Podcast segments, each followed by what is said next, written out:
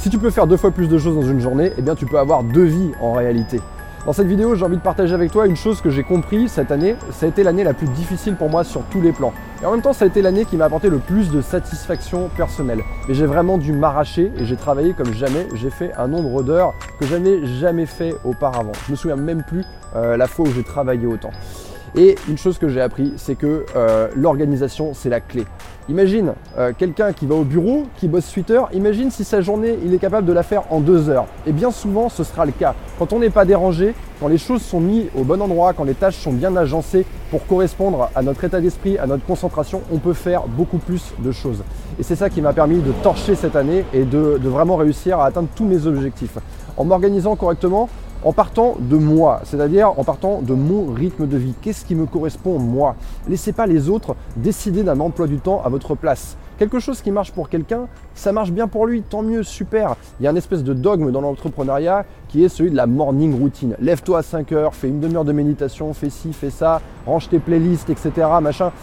Ça n'a jamais marché pour moi. J'ai essayé, ça ne marche pas. Je suis incapable de me lever à 5 heures. Je ne dis pas que ça ne marche pas pour d'autres gens, ça marche pour plein de gens.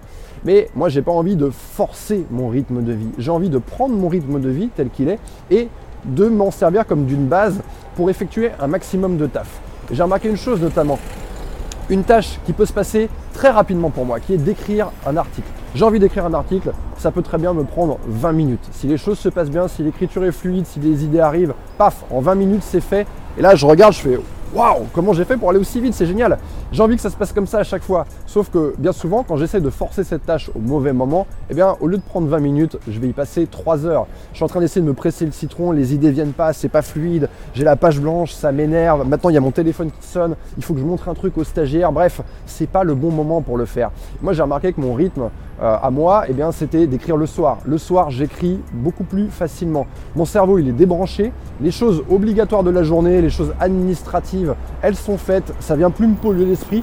Je suis dans un mode où mon cerveau, voilà, il se balade, il est en association libre. J'entends des trucs, je regarde des trucs, et ça me donne des idées. Je lis quelque chose, tiens, j'ai une idée. Et sans même m'en rendre compte, je commence à écrire un truc, et une demi-heure après, je relève le nez, je fais ça, c'est bien, ça, je garde. Et en faisant ça, en fait, j'écoute mon propre rythme. Je suis quelqu'un du soir, je ne suis pas quelqu'un du matin. Donc, qu'est-ce que je fais le matin? J'essaie de mettre les choses où j'ai absolument pas besoin de créativité. Tâches administratives, faire du sport, j'y vais comme un gros bourrin, c'est quelque chose qui est difficile, je vais le faire le matin. Et je vais essayer comme ça, tout au long de la journée, de mettre la bonne tâche au bon moment.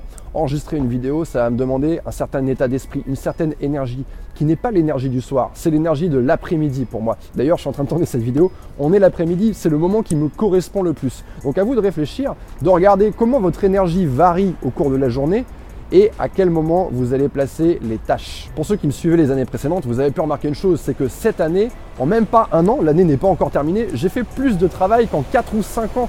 J'ai fait plus de vidéos en un an que je n'en avais fait en 7 ans. J'ai lancé 4 sites web différents, j'ai lancé 5 formations, j'ai donné des heures et des heures de coaching, j'ai réussi à faire des conférences, j'ai fait une TEDx, j'ai fait des émissions de télévision, bref, j'ai fait énormément de choses.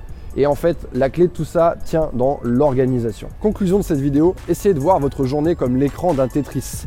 Pour gagner au Tetris, il n'y a pas 36 solutions. Pour réussir à caser un maximum de pièces sur l'écran, vous devez les imbriquer les unes avec les autres sans laisser de trous. C'est comme ça qu'on gagne au Tetris, c'est comme ça que les lignes disparaissent de l'écran. Eh bien, vous allez essayer de faire exactement la même chose. Si vous jouez n'importe comment au Tetris, si vous laissez tomber les pièces au hasard, selon l'ordre dans lequel elles arrivent et que vous les empilez les unes sur les autres, il va y avoir plein de cases vides.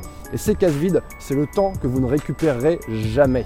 Donc essayez d'organiser les choses au mieux, de mettre les bonnes tâches au bon endroit et vous allez voir que vous allez démultiplier votre productivité. C'est probablement la dernière vidéo que je vais faire cette année, donc merci, un immense merci aux 34 000 personnes qui me suivent, qui partagent mon travail, qui m'encouragent, qui balancent des likes. D'ailleurs, si tu aimes cette vidéo, n'hésite pas à balancer un like, qui se sont abonnés à ma chaîne, toutes les personnes qui ont acheté une de mes formations ou qui ont fait un coaching avec moi.